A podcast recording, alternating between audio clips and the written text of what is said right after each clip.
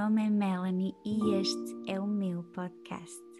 Quero partilhar contigo as minhas histórias, as minhas lições, dicas e ferramentas para te inspirar e ajudar na tua jornada de autoconhecimento.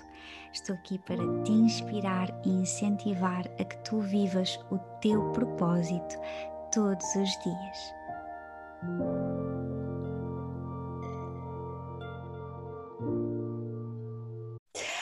Olá, sejam bem-vindas a mais um podcast e hoje trago uma outra convidada muito especial para mim, que é minha amiga e também foi minha terapeuta, e eu gostava muito de trazer aqui para poder partilhar com vocês mais e mais informação. Então, quem eu trago hoje aqui é a Anaísa. Olá, Anaísa, muito obrigada por teres aceito o meu convite Olá. para estares aqui no meu podcast. Nós já vivemos tantas coisas juntas, já vivemos assim uma jornada de transformação nas tuas consultas. É verdade. E depois ficamos assim no coração uma da outra e eu considero-te mesmo um, uma das pessoas da minha vida, uh, amiga mesmo, e, e tinha que trazer aqui para falarmos também muito da transformação do outro e aquilo que tu fazes também, um, como é que tu ajudas outras mulheres. Então assim, para começar, eu gostava que te apresentasses aqui à minha comunidade, quem é que tu és, o que é que tu fazes, se és mãe, onde é que moras, essas coisinhas todas. Tudo. obrigada, obrigada Melanie por uh, me convidares para estar aqui presente no teu podcast. É, um, é uma honra estar aqui, é uma honra ter uh, acompanhado a tua evolução uh, desde que nos cruzamos e tem sido mesmo fabuloso ver-te brilhar cada vez mais e, e para me apresentar, não é? E porque é que nós acabamos por nos conhecer mais a fundo, não é? E somos a prova viva que terapeutas podem ser amigas, mesmo fora do trabalho. Um, então, quem é que eu sou? Sou a Anaísa Rocha, como tu já disseste, tenho 34 anos, sou casada com o Hugo, uh, temos uma filha, que é a Amélia, e temos outro bebê aqui a caminho, que, está a crescer dentro de mim. E, e no fundo, uh, eu hoje dedico profundamente a ajudar mulheres no seu autoconhecimento, a conhecerem o seu útero, a conhecerem como é que o seu corpo funciona, porque a minha formação de base é enfermagem, medicina tradicional chinesa, com boa geniana indecisa que sou, escolhi duas, duas licenciaturas, não consegui escolher só uma, e então acabei por me inscrever nas duas e como entrei fiz as duas. Pronto. Uh, se fosse hoje não sei como é que como é que faria, mas, mas é assim, a nossa vida vai-nos trazendo as oportunidades que nós vamos conseguindo abraçar e, e de facto foi não poderia ter sido diferente. Foi muito importante para mim conhecer as duas formas de cuidar, não é? A enfermagem, uh, o ser holístico. A primeira vez que eu ouvi esta palavra holística foi no contexto de enfermagem, em que o, a pessoa é um ser holístico, tem todas as áreas da vida, tem todos os sistemas e tudo está integrado e não podemos separar as partes. Mas de facto a medicina para muitas partes e, e claro que nós necessitamos de nos especializar uh, e a vida vai nos levando para o caminho que nós temos que, que seguir, não é? E na altura, quando escolhi enfermagem, eu lembro-me que havia especialidade de obstetrícia, saúde materna, e eu pensei, ok, vou, vou, para isto, porque eu gosto muito desta ideia, a ideia dos bebês e ajudar as mães, maravilhoso. Então decidi abraçar a enfermagem e a medicina chinesa teve o lugar da magia, aquele meu lado muito curioso de, de coisas diferentes, fora da. um set, né? uh, fora da caça, uh, um set que viver para um set, não é? Agora vim viver para uma casa na margem sul com o número 7, portanto está tudo alinhadíssimo. Um, então, todo, todo esse, esse lado uh, me fascinou sempre muito, então fui sempre de, de, de braço dado com as duas medicinas, uh, o que foi muito bom. Acho que manteve sempre os pés muito assentes na terra, mas sempre na busca de algo melhor, algo que conjugasse tudo. Uh, e, e, acredito que as coisas são mesmo integradas, não precisam de ser nem uma coisa nem outra, um, nem uh, alternativas, não é? Não concordo muito com o termo medicinas alternativas, porque eu não vejo como uma alternativa, eu vejo como escolhas uh, que podem ser feitas de mão dada, uh, exatamente, que nós possamos efetivamente unir forças para o melhor de cada ser humano que está à nossa frente e, e, de facto a bagagem de enfermagem, de trabalhar muitos anos em área de medicina, cardiologia, cirurgia, um, pneumologia, infecciologia, passei por várias áreas e, e, também em cuidados paliativos, portanto eu fui do extremo da vida, não é? Que é aquilo que me motivou ir para a saúde foi o nascer, foi o, o, o nascimento de bebés, foi o início da vida e fui levada mesmo para o limite, ou seja, para o limite eh, extremo, que é a morte e o aprender a lidar com a morte e, e, ganhar outra visão sobre a morte, ver a morte como uma, um momento de transformação, não só para aquela pessoa que está a partir, mas para todas as pessoas que estão ao redor e que aprendem com aquela experiência. E, e foi sempre incrível ver essa, essa transformação das famílias associada à dor, mas aquela dor que se transforma em amor por elas mesmas, que começam a pensar o que é que elas querem para a vida delas, se vale a pena certas coisas onde nós despendemos tempo e não são tão importantes, uh, certas chatices, certas formas de estar na vida que talvez não façam tanto sentido. E de facto, nesses momentos, as pessoas, as que estavam a passar pelo processo de, de transformação vida-morte e as pessoas que acompanhavam esse processo, familiares, amigos, todos eles começavam a questionar por esse processo. Portanto, eu, eu hoje tenho uma visão uh, completamente diferente, não é? E consigo olhar para, para a morte no sentido de uma oportunidade de transformação, uma oportunidade de reconhecer e de nos recentrarmos daquilo que, aquilo que é verdadeiramente importante para nós e aquilo que nós somos de verdade.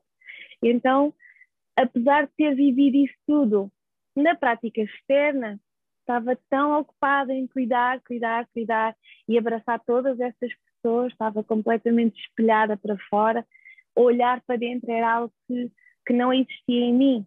E, portanto, hoje em dia o meu, meu propósito é mesmo esse, é, é, é permitir dar alavancagem, dar a mão a que as pessoas que, que vêm ao meu encontro ou que eu me cruzo com elas que se permitam olhar para dentro, se permitam perceber quais são as suas necessidades, permitam ouvir o corpo, que é coisa que eu não permitia.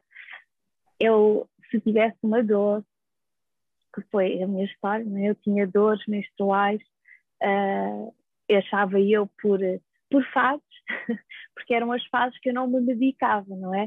Uh, e, e, então só aí é que eu tinha percepção que tinha dores porque eu mal menstruava, eu já me estava a medicar, de manhã, à tarde, à noite, porque eu tinha que trabalhar, eu tinha que estar bem, eu tinha que conseguir dar resposta aos outros, eu não podia uh, dar-me ao luxo de ter uma dor, de perceber o que é que aquela dor significava, de perceber o que é que o meu útero chorava e queria chamar a atenção e dizer o que é que estás a fazer com a tua vida, de que modo é que te estás a respeitar, ou de que modo é que não te estás a respeitar, quais são os teus limites, um, onde é que tu queres ir, quais são os teus sonhos. Nada dessas questões pairavam na minha cabeça, porque eu estava dormente, em, em trabalho sucessivo, horas e horas e horas, um, a trabalhar em duplo, a trabalhar em clínica ao mesmo tempo que estava em duplo no hospital. Portanto, eu só sabia trabalhar é?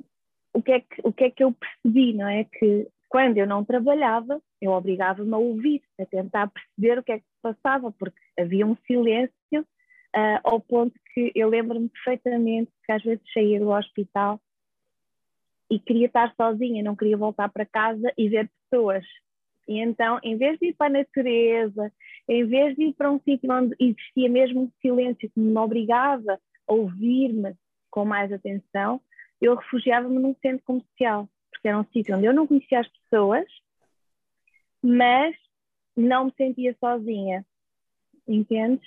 Era assim um, uma dualidade de eu precisava daquele meu momento para conseguir enfrentar o resto do meu dia, mas não tinha coragem de estar só, porque só eu ia ver todas as minhas fragilidades. Eu ia perceber que eu não era assim tão uh, forte como eu achava, tão inabalável, e de facto uh, não tinha mal em não ser, não tinha mal em expressar a minha vulnerabilidade, não tinha mal em pedir ajuda, mas isso para mim era inconcebível. Como é que eu, sendo enfermeira, sendo médica de medicina chinesa, eu tinha que ter todas as respostas, eu tinha que ter as respostas para tudo, para todas as outras pessoas e para mim, inclusive.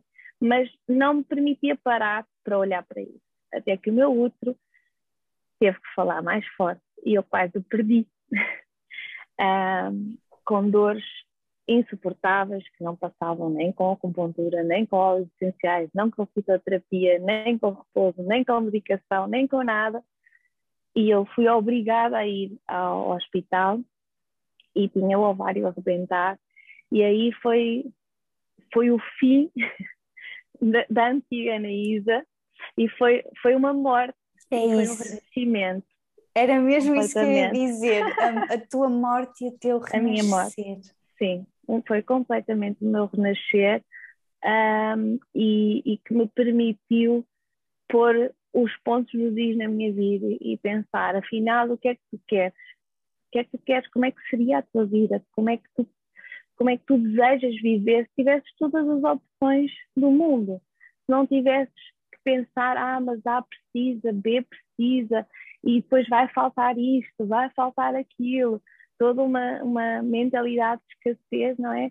E naquele momento em que nós já estávamos a tentar engravidar, pronto, isto aconteceu, nós não engravidávamos, ninguém entendia porquê, mas também não era pesquisado efetivamente, e, e eu comecei a questionar tudo, a pensar, não, isto não pode ser assim, não pode ser, uh, como é que ninguém percebeu que eu tinha endometriose, como é que isto não foi apurado antes, como é que isto não se entendeu.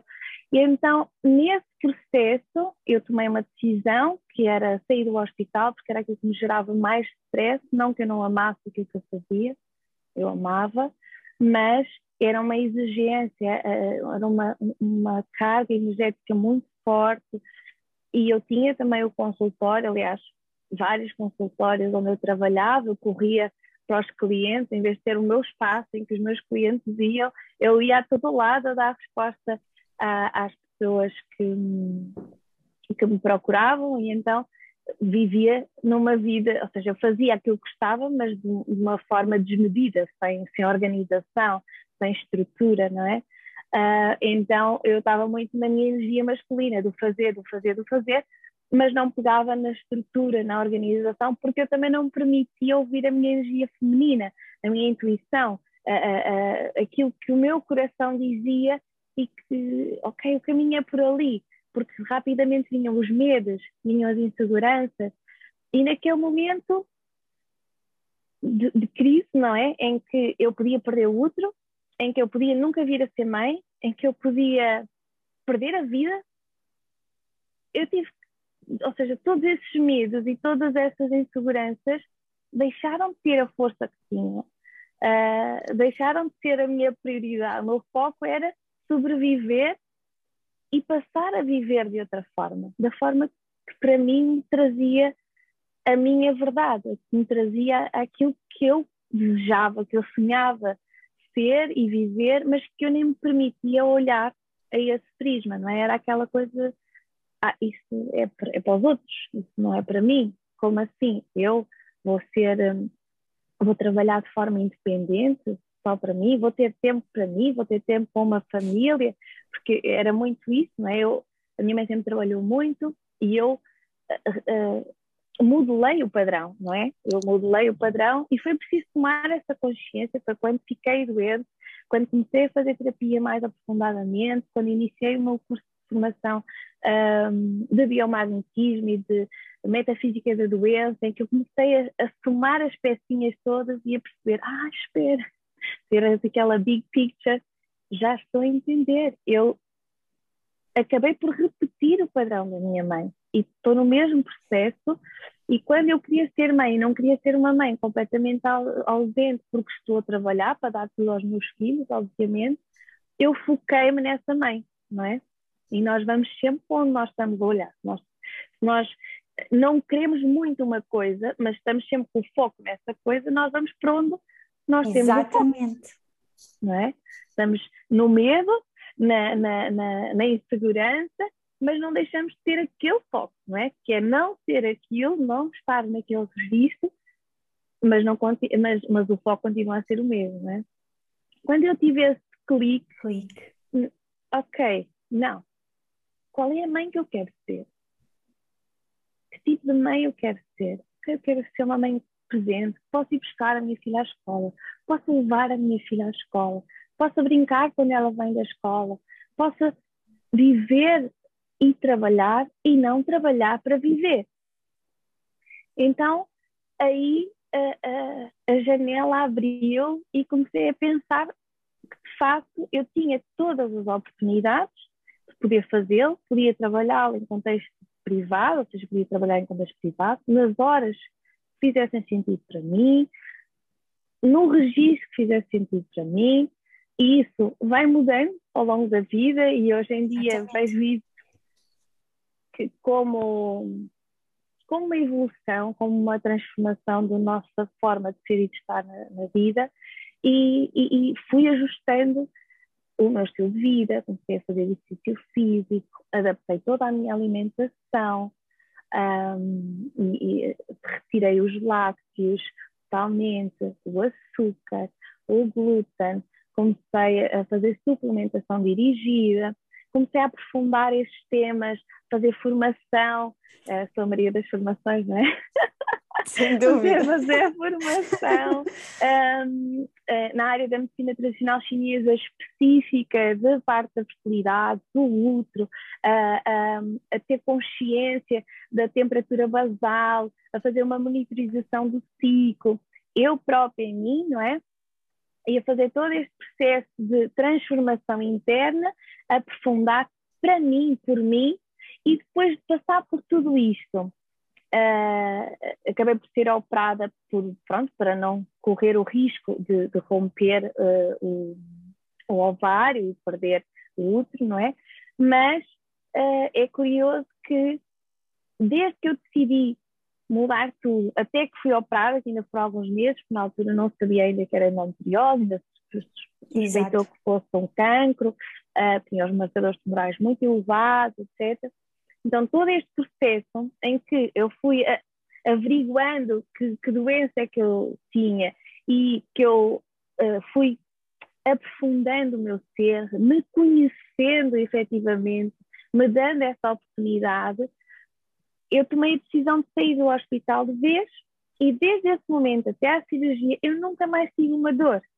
Eu menstruei todos os meses. Eu, eu nunca mais me senti mal. Nunca mais. Então, a minha decisão, não é? ou seja, o meu medo de largar o hospital, porque era uma coisa que eu gostava, eu gostava dos meus colegas, gostava o meu chefe, e ele pedia, mas não vais, eu falava com ele, dizia, vamos embora chegou o meu momento de dar o salto. Uh, vocês aqui são muitos, há sempre gente para entrar. Uhum. Eu tenho lá o meu consultório e os meus clientes. Eu quero viver aquela vida.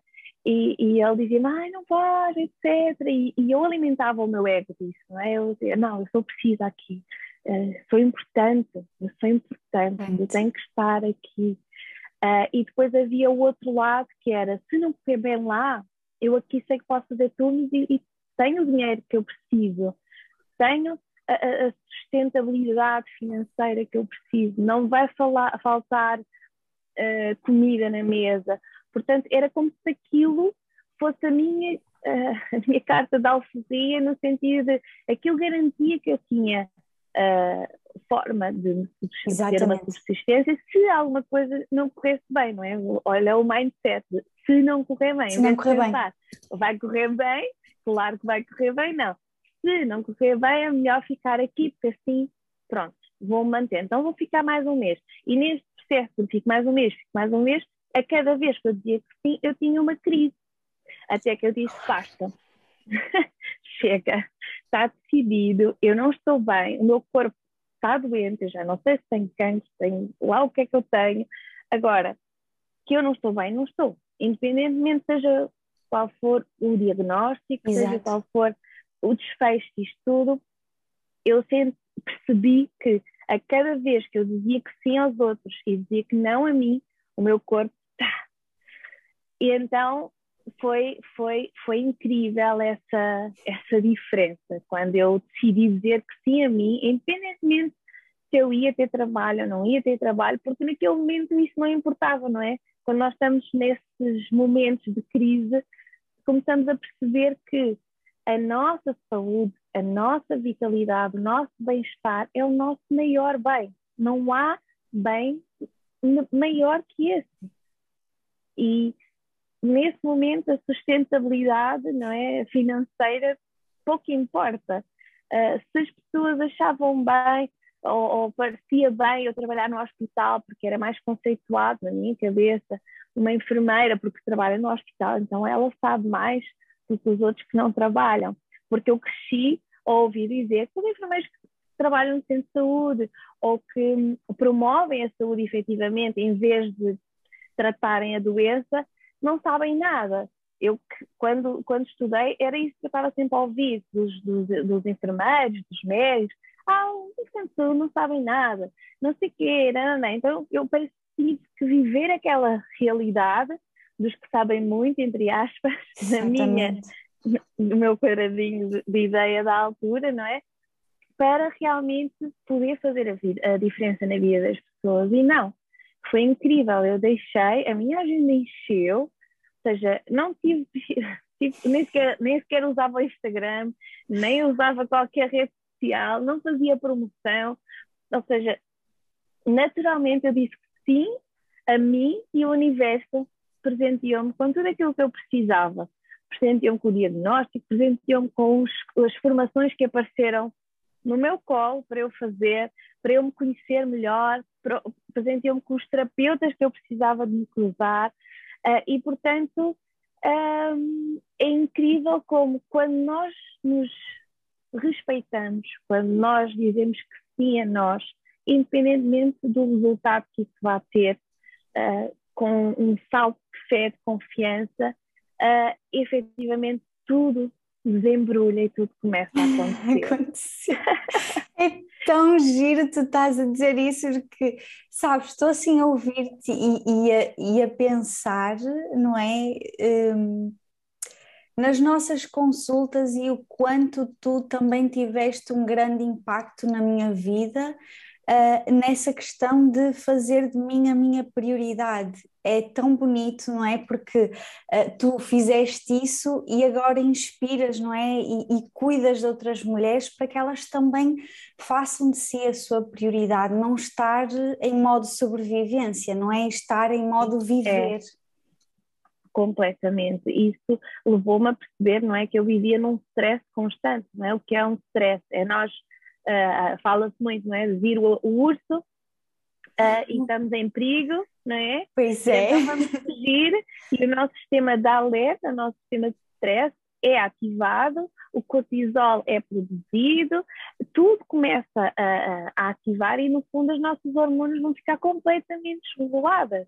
Então, naturalmente, eu sem dormir, não é? Porque havia vezes que não dormia, trabalhava mais de 40 e tal horas seguidas, sem dormir, depois quando dormia era em horários rotativos, tudo, tudo desorganizado que tem um impacto gigante no nosso, no nosso, na nossa gestão hormonal e naturalmente no nosso ciclo uterino também, não é? É inevitável, mas uh, normalmente não é? Ah, faz a pílula, fica tudo em stand-by, ninguém percebe nada, o que é que está a acontecer, e continuas naquela, naquela anestesia permanente, não é? Naquela sobrevivência meia anestesiada, não é? Meia para não dizer 90% é ou 98%. É tão verdade. Eu não sei se te recordas, porque também já passou algum tempo, Uh, ou seja, o processo de eu deixar a pílula foi feito contigo, uh, e eu lembro-me uh, de a minha pílula era uma que nunca tinhas a menstruação. Sim, Sim. continua sem menstruação. E eu lembro-me de, de fazermos terapia e no dia seguinte me vir a menstruação. Ou seja, quase como a própria terapia. E tu estavas a fazer o, o a, a, toma da pílula, não é? Mas naturalmente tu aceitares isso, a terapia a, a ser feita, depois do corpo em ação para, é para se reconhecer e se ativar e naturalmente ele, ele começar, começar a menstruar como resposta de ok, estou pronta, vamos lá. Mas foi super giro sobrepor-se à, medicação e às hormonas que eu estava a tomar naquele momento. É tão, tão incrível. Eu gostava que falasses um bocadinho disso, um, da pílula, da tua opinião, como é que também ajudas nesse processo, não é? Porque, claro, que a minha história é, é específica, mas assim, de uma forma geral, como é que tu ajudas as mulheres também nesse sentido? Ok. É assim, um, eu não sou contra a pílula, não é uma questão de ser contra a pílula, nem ser contra a medicação, é uma questão de nós, lá está, ouvirmos efetivamente o corpo e ouvirmos a mulher que temos à frente. É? No caso da pílula, ouvirmos a mulher que temos à frente, porque às vezes as mulheres dizem: Eu dou-me a cabeça com a pílula, eu não me sinto bem, eu não durmo, eu não tenho líbido. Uh, eu, eu, eu, é tenho. É, claro, é normal, então está tudo suspenso, não é? Vamos aqui, pronto, então entender, a, pílula ela vai introduzir as hormonas por nós, não é? Ela introduz as hormonas no nosso corpo, então o nosso corpo assume que não é necessário produzir. Então, naturalmente, não vai produzir, e então todos os efeitos uh, que, que, naturalmente são estimulados por essa produção hormonal, como no caso da libido, como no caso da lubrificação, como no caso da, do humor, não é? Que nós, sendo cíclicas, vamos sempre oscilar o nosso humor, quer a gente queira, quer a gente não queira, nós vamos estar momentos, e quando eu digo oscilar o humor, não quer dizer que tenhamos, estar, que tenhamos que estar de mau humor, ou que tenhamos que estar irritadas, ou que tenhamos que estar com todos aqueles sintomas da TPM, não é? Da chamada tensão pré-menstrual, que eu gosto de chamar como o tempo para mim,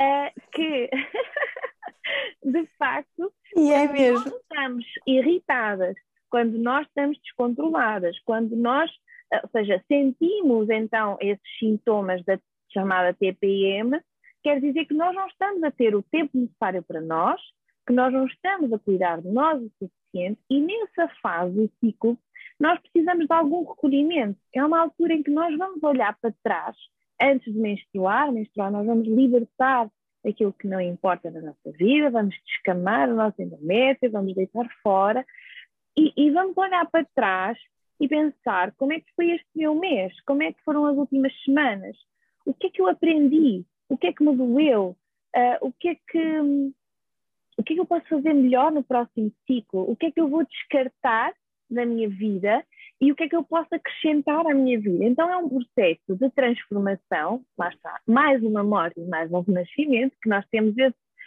power mensal, não é? Pois é. Eh, que não acontece naturalmente quando fazemos a pílula, porque está tudo em stand-by, não há este fluxo em que nós menstruamos, deitamos fora tudo e a nossa energia começa a subir e nós começamos a ter super capacidade de fazer acontecer e pôr no mundo. Uh, é como eu estou agora. do mundo inteiro. Já foi e agora estou. Exato. Tudo, exatamente. Estou capaz de virar o mundo, uh, que é a hum. chamada energia da mãe, não é? Cada fase fica associada a uma deusa e a energia da mãe é assim, aquela energia de que pode tudo, consegue tudo, não é? A gente pensar na mãe, aquela mãe tem um filho, tem o outro, tem não sei o quê, faz a comida, consegue, consegue fazer multitasking. Então, é essa energia da, da nossa ovulação, a energia power, em que temos capacidade de fazer acontecer e que está muito associada à lua cheia uh, e que nós vamos ciclando mediante também as fases da lua. Atenção que estar a ciclar diferente das fases não quer dizer que haja uma, uma alteração hormonal, pode ser mesmo, temos que somar tudo, não é? Ver em que fase da vida a pessoa está, o que é que ela está a viver. Uh, há aqui muitas nuances no meio disto tudo, não é? É um mundo. Mas, mas, de facto, quando nós fazemos a pílula, toda esta oscilação, ela não acontece. Então, nós não vamos ter a oportunidade de perceber, ah, aqui qualquer coisa que não resultou tão bem, porque nós vamos estar anestesiadas, vamos estar dormentes, não vamos perceber, não vamos ter a clareza uh, para, para identificar essas necessidades. Então, naturalmente, isto vai sendo uma bola de neve, vai acumulando, vai acumulando, vai acumulando, vai acumulando, e uh, chega um momento em que vai explodir, como o meu ovário, estava quase a explodir, não é? Uh, e um bocadinho como a tua história, não é? Que também aconteceu, noutra altura da vida, com uma consciência completamente diferente, mas não deixou de acontecer. Ou seja, nós vamos guardando, vamos inquistando as nossas emoções, porque não sentimos, porque não nos permitimos sentir, porque parece mal sentir coisas que não são positivas. Parece pois que não é. faz parte de nós, não é? E, é muito giro, agora estou a dizer isto, e, e, quando eu fiz o meu primeiro nível do Reiki, foi assim. Um, eu, eu, tinha uma visão ainda muito fechada, ou seja, eu sempre fui super intuitiva, sempre disse tudo tem uma razão de ser na vida, está ah, uh, tudo certo. Eu dizia isto assim da boca para fora, sem sequer saber o que é que eu estava a dizer, mas eu dizia muito isto. E quando fiz o nível de reiki, estava no modo observatório total. Não sentir, vamos só ver o que é que estão a fazer, o que é, que, o que é, que é isto, o que é que se passa, o que é que é isto no reiki, tudo muito mental, tudo muito racional, não é? Porque sentir para mim nem pensar, porque depois ia sentir a dor e então Exatamente. Não, não dá para sentir. E depois, ainda para mais, fui escolher uma profissão como enfermagem, que somos ali trabalhados para não sentir, não é? Para, para estar o mais, não é que nós sejamos, um, tenhamos uma atitude fria para com as pessoas, porque isso nunca foi a minha, a minha abordagem, mas para não me envolver com aquilo que se passava ao meu redor, Exatamente. nós tínhamos ali toda uma armadura. E eu lembro-me dos primeiros livros assim, top, uh, que eu li e que foram dos meus primeiros livros assim de transformação, foi o Cavaleiro da Armadura Enferrujada, em que eu senti literalmente que eu estava dentro daquela armadura. Portanto, para não sentir, para não no fundo eu não vivia, não é? Enquanto eu não sentisse, eu também não vivia, mas também não fazia mal porque também não sofria, estava ali naquela paz toda uh, em que, não é? Vamos, vamos sobrevivendo naquela realidade.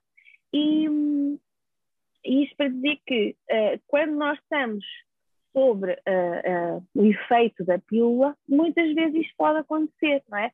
Tirando quando nós começamos a olhar, eu não costumo dizer às pessoas para deixarem a pílula, claro. eu costumo é dizer para, ok, a pílula é a melhor solução para ti, é informar. A minha, a minha um, função enquanto uh, profissional de saúde é educar as pessoas e informar as pessoas, dar-lhes as ferramentas que elas precisam para tomarem a decisão mais adequada para elas. Não sou eu que vou decidir nada por ninguém. Eu em nenhum momento eu disse, deixa a pílula, Nunca, fui eu, aliás, nunca na vida. Fui eu até que te disse, porque achei extraordinário eu começar a menstruar quando eu tomava uma pílula seguida e eu não menstruava.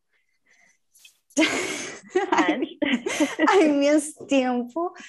Uh, e, e, eu senti, eu acho que lá está, aqui é muito específico porque é a minha história Claro. Eu senti que estávamos é, a fazer e é a história um de cada um, é a história de cada um mesmo. Exato, sempre, cada as pessoas são, não é? Nós somos todas muito diferentes.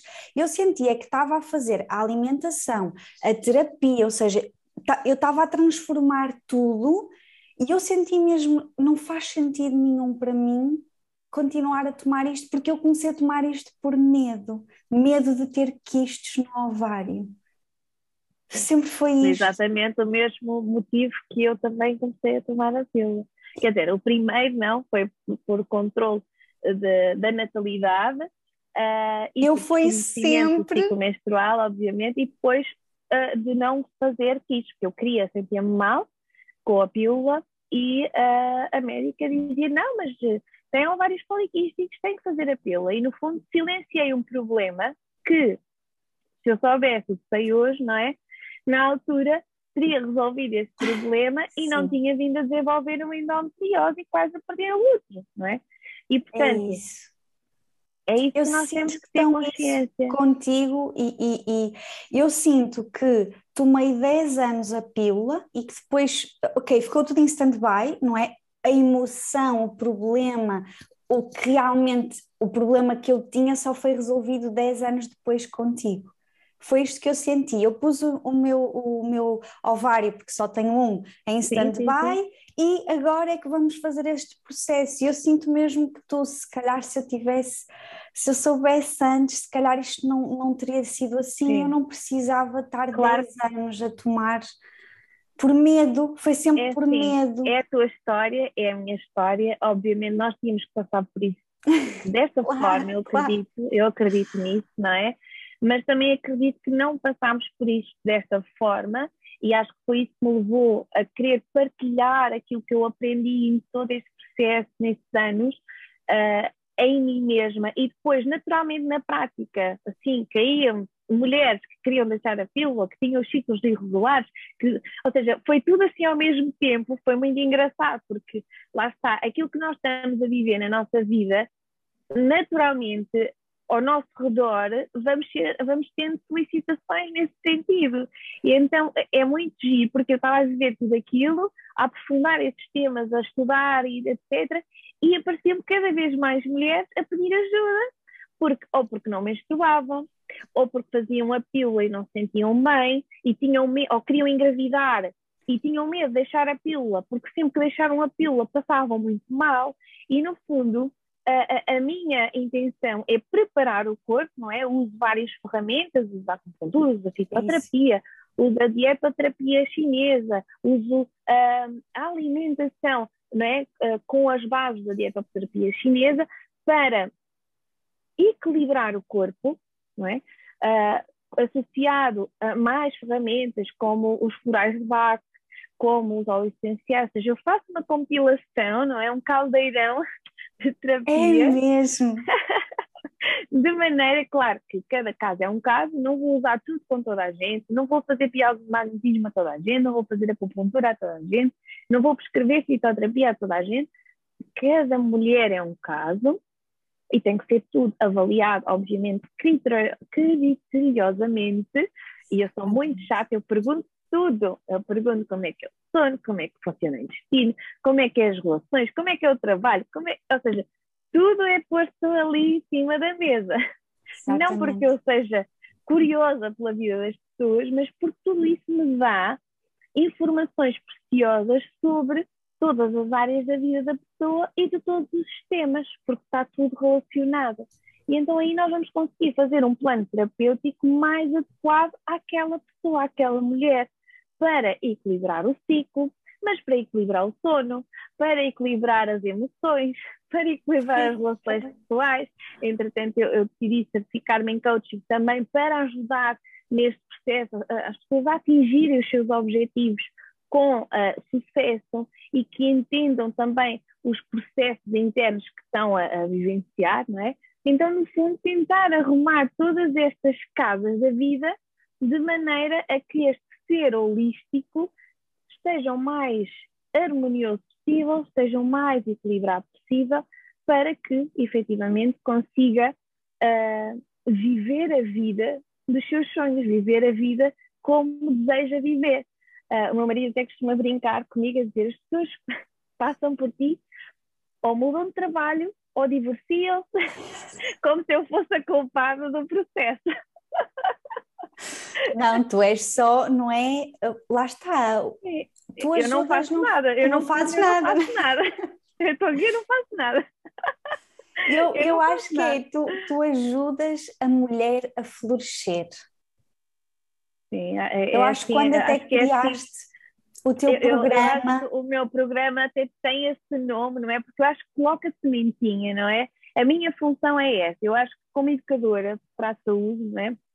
eu, eu, Eu deixei de me dedicar à doença efetivamente e a, a, a dedicar-me à saúde, a promover a saúde, não é? Apesar das pessoas me, tra me trazerem sempre normalmente não vêm só porque sim. Hoje em dia já vêm muito mais porque sim. Olha, eu quero preparar o corpo porque eu quero engravidar. Então não trazem uma temática de, de equilíbrio necessariamente, que eu depois avaliando às vezes posso identificar, obviamente, coisas que às vezes não são tão notórias, mas encontramos logo uh, no início que é muito mais fácil de equilibrar e muito mais fácil de, de resgatar aquela mulher, não é? Um, mas de facto é, é, é, é, um processo, não é? Em que eu coloco as sementinhas e depois a pessoa é que vai fazer por si, não é? Eu posso dizer tudo, como eu também já sabia muita coisa, mas eu não ponho em prática na minha vida. Enquanto eu não pus em prática, não nada mudou. Nada. Não acontece. Ou melhor, aconteceu tudo aquilo que a gente não quer. Portanto, é, é, o trabalho em si, a transformação, não é minha.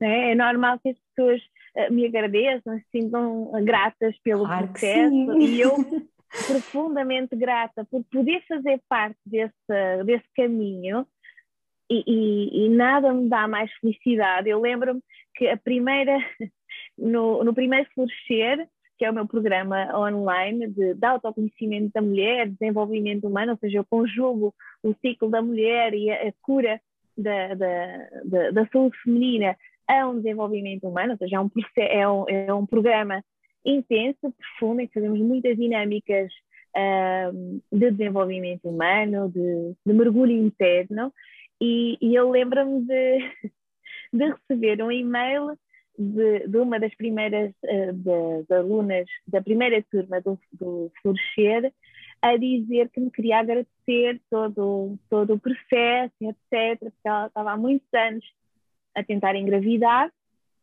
e que tinha engravidado. E que, ou seja, quando eu leio aquilo, eu comecei a chorar e a pensar: é isto, é mesmo isto, é isto que eu quero na minha vida, eu quero fazer isto mais e mais e mais. E depois pensei: eu quando engravidei, só estava grávida, não chorei.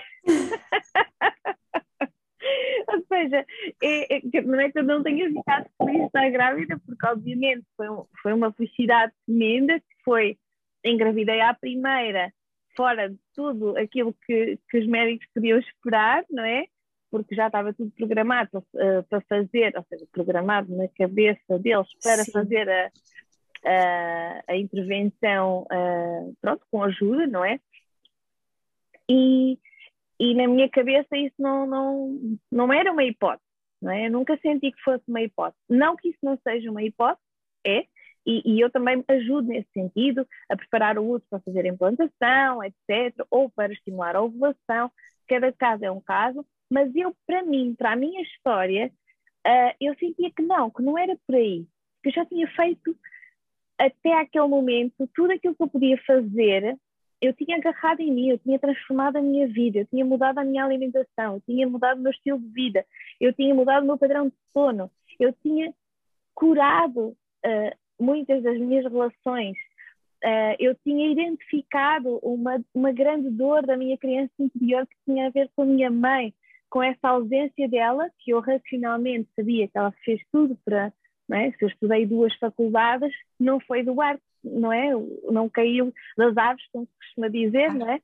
Foi, foi do, devido ao, ao, empenho dela. Mas aquilo, enquanto criança, eu não conseguia ter essa visão, não é? Eu só sentia que a minha mãe não estava não disponível, presente. não esteve presente, porque não conseguia, não é? Mas eu ficava triste e nem tinha noção que eu tinha tido que essa tristeza. Aí não tinha noção. Quando eu comecei a fazer terapia e quando comecei nesse processo todo e tive aquela informação, eu pensei, meu Deus, é um cheguei, cheguei, cheguei, e pensei, eu achava que tinha a melhor infância de sempre, não é?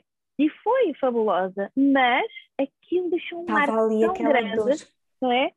Porque eu efetivamente, ou seja, ela, a, a minha mãe permitiu-me abrir essa dor, abrir essa ferida, para que eu hoje consiga ajudar, não é? Agora, isto é a minha visão ampliada, consiga ajudar muitas outras mulheres a olharem para as suas feridas, a curarem as suas feridas e a colocarem as sementinhas certas para florescerem, para viverem uma vida uh, feliz, plena, consciente, com clareza daquilo que querem e com a clareza do que é que o corpo manifesta, quais são as necessidades verdadeiras, não é?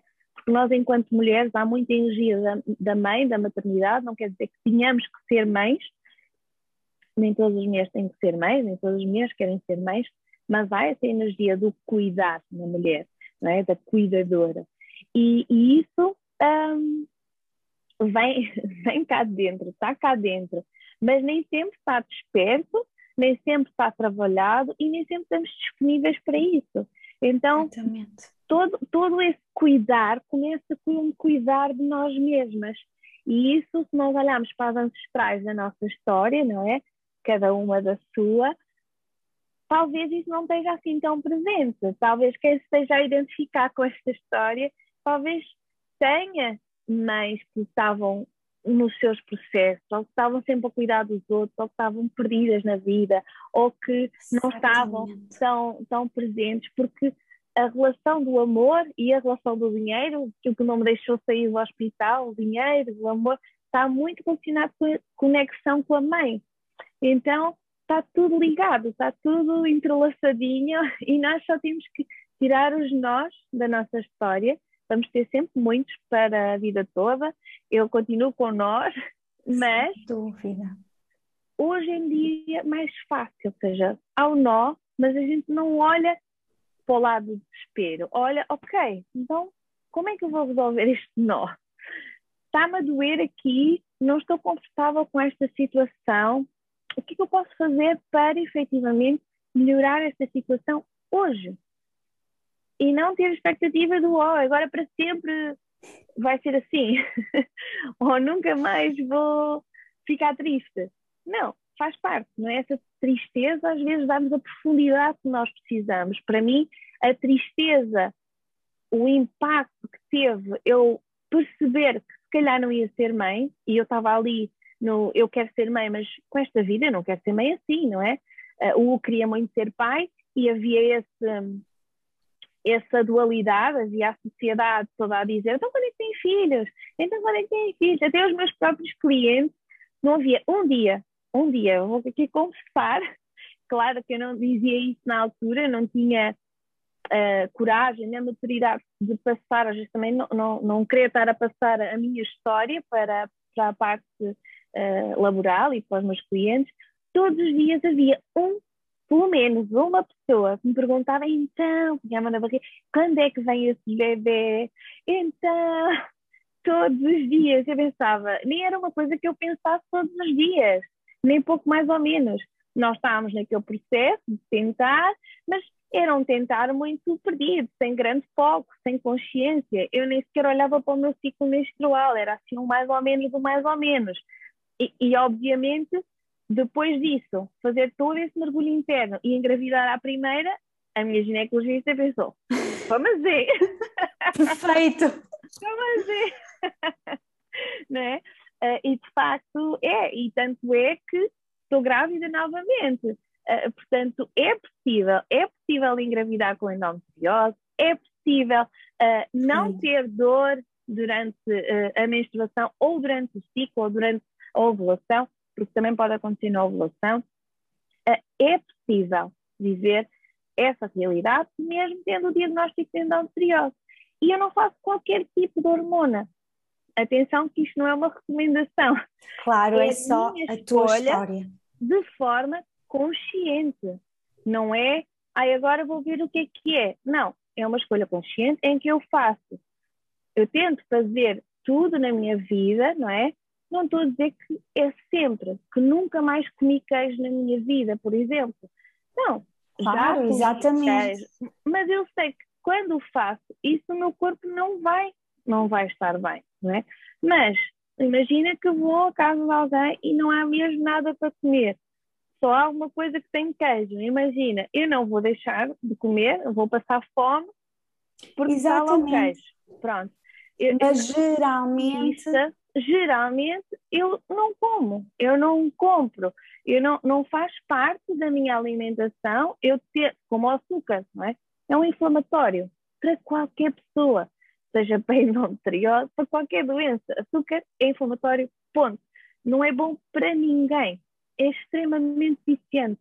Mais viciante que a cocaína. Há estudos que já demonstraram que os ratinhos expostos à, cocaína e depois expostos ao açúcar começam a preferir o açúcar do que a cocaína.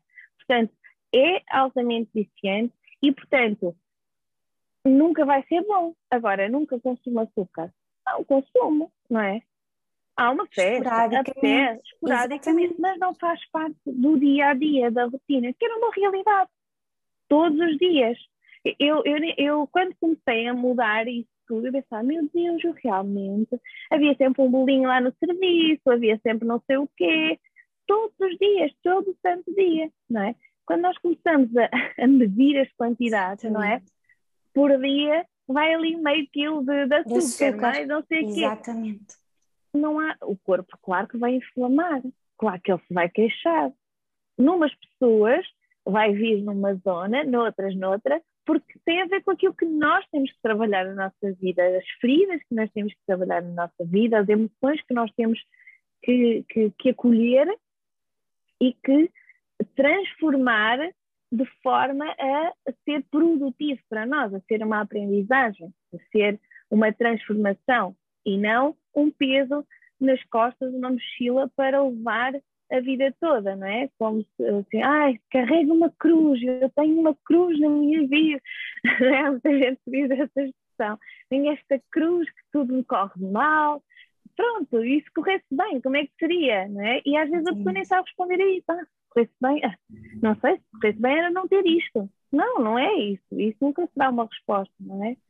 Porque existe algo que nós desejamos de certeza não é? na nossa vida. E não é simplesmente não ter dor, é algo mais do que isso. A dor Sem só dúvida. vem para chamar a atenção. A atenção de que alguma coisa. Aqui.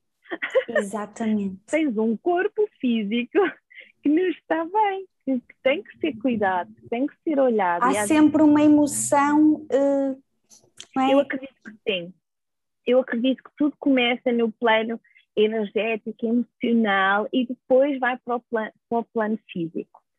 Acredito plenamente que sim. Até, até mesmo acidentes tipo um entorse, uma. Até essas coisas, ou seja, nós às vezes estamos com, com medo de avançar na nossa vida, então, ou, ou, estamos sempre no mesmo lugar e não estamos felizes, mas também não estamos a fazer nada para mudar isso. Eu lembro que eu passava a vida a torcer os pés. Eu torcia os pés, volta e meia eu torcia os pés. Ou fazia uma entorse à direita, ou fazia uma entorse à esquerda. Para te avisar. Sim, para me pedir, permitir parar e, ok, deixa-me olhar, então não posso fazer nada, né? parar de fazer, fazer, fazer, fazer, né? então deixa olhar.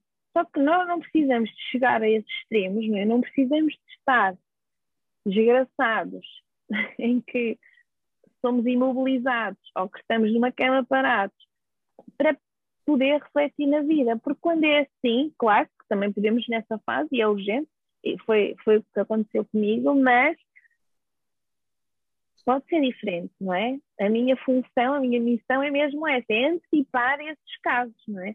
E, Exatamente. alertar esses casos, porque no fundo também eu fui alertada e fiz algumas mudanças, mas depois voltei ao mesmo, nós vamos repetindo os padrões e ou estamos muito atentos e percebemos que é aquilo que acontece comigo, olha, estou no padrão outra vez. Estou no padrão antes, antes de entrar no, no fundo do poço, deixa-me parar, nem que seja 10 minutos, uma hora, o que for, e fazer uma figura daquilo que está a acontecer e se está alinhado com aquilo que nós queremos para nós. Um, Anaísa, assim para finalizar, que dicas é que tu podes dar às mulheres para que elas tenham um equilíbrio diário no seu dia a dia? Assim, então, três dicas pronto. ou duas dicas. Assim, Sim, eu já fui dizendo aqui algumas Várias, não é? Exato. História, né? Várias coisas, mas assim, três dicas fundamentais é uh, reequilibrar o estilo de vida, ou seja, alimentação, sono, uh, exercício físico, relações, ou seja, olhar assim para a nossa vida. Olhar né? chamada roda da vida, olhar para isso e fazer um, um, uma planificação de como é que está, olhar a que não está tão, tão desenvolvida, ou que precisa de maior atenção e dedicar-lhe uma atenção diferente. Às vezes podemos não saber o que fazer, mas pelo menos fazer algo diferente daquilo que já está a ser feito. Mesmo que não seja o mais certo, mas fazer algo diferente vai gerar um movimento diferente. Uh, e pesquisarem, tentarem perceber soluções, porque às vezes não temos noção e, e, e agarramos-nos à primeira, à primeira resposta que nos é dada e uh, acreditemos, não é uma questão de acreditar, mas ficamos naquilo que seja aquela realidade, não é? Que aquela é a única realidade, mesmo que a nossa intuição diga, mas isto não faz muito sentido ser só isto, ou ser assim e pronto. Então, se isso acontecer, é procurar uh, ajuda no outro lado, procurar outra opinião uh, e todo este processo seja feito de uma forma acompanhada é muito mais simples, é muito mais leve, não tem que ser tão complicado. Às vezes a pessoa pensa que é toda uma complicação e, e é possível fazê-lo de uma forma tranquila, serena, porque quando nós temos clareza para onde vamos, tudo simplifica, Exatamente. não é? Pronto, é muito, muito, muito importante. E assim, para fechar, é uh, respeitarem-se, não é? Para fechar, que é assim tipo a primeira das primeiras. respeitarem-se acima de tudo. Uh, nós a nossa prioridade. Sim, nós somos a nossa prioridade. E, e, é como tu estavas a dizer há pouco, de um, as escolhas não serem por medo, serem por amor a nós. Uh, em que, ok, eu vou ficar neste local a trabalhar porque eu gosto, porque eu me sinto bem, porque eu me amo, ou porque uh, eu neste momento ainda preciso disto e vou ficar aqui até conseguir atingir isto e aquilo. Ou seja, objetivamente, não deixar assim na maionese até, até um dia conseguir sair, porque isso nunca vai sair daí porque não tiver uma data específica, ou seja, um objetivo que seja mensurável, não é? Com uma data certa, uma hora certa e com um objetivo muito uh, definido, nunca vamos conseguir uh, chegar a esse, a esse lugar e a esse momento. Portanto, fazer sempre essa escolha com, com o coração, parar um segundinho, respirar, respirar, respiração fundamental para oxigenar todas as nossas células. Então, respirar e ouvir, escutar o coração, porque ele é a nossa bússola, ele sabe, sabe sempre qual é o caminho a seguir. Às vezes é que não damos ouvidos. Ouvidos. Obrigada, Anisa, por Obrigada todos estes eu. ensinamentos que nos trouxeste aqui à minha comunidade hoje.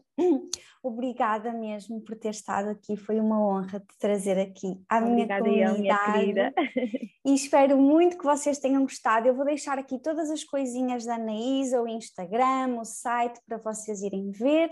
E um beijinho muito grande e até ao próximo podcast. Um beijinho. Obrigada por ter estado aqui e te permitires dedicar este tempo para me ouvires e conectares contigo. Se gostaste deste episódio, deixa-me a tua opinião e também subscreve fazendo um screenshot e partilha no teu Instagram para que também possas ajudar alguém da tua comunidade. Não te esqueças de me mencionar para que eu possa também partilhar no meu Instagram acede ainda ao meu site www.melanipereira.pt e subscreve a newsletter para estar sempre a par de como é que tu podes trabalhar comigo. Acompanha ainda os meus dias no Instagram melaniepereira.pt. Eu estou aqui para te inspirar e mostrar que tu também podes viver uma vida com propósito. Espero por ti no próximo episódio. Até lá, brilha muito.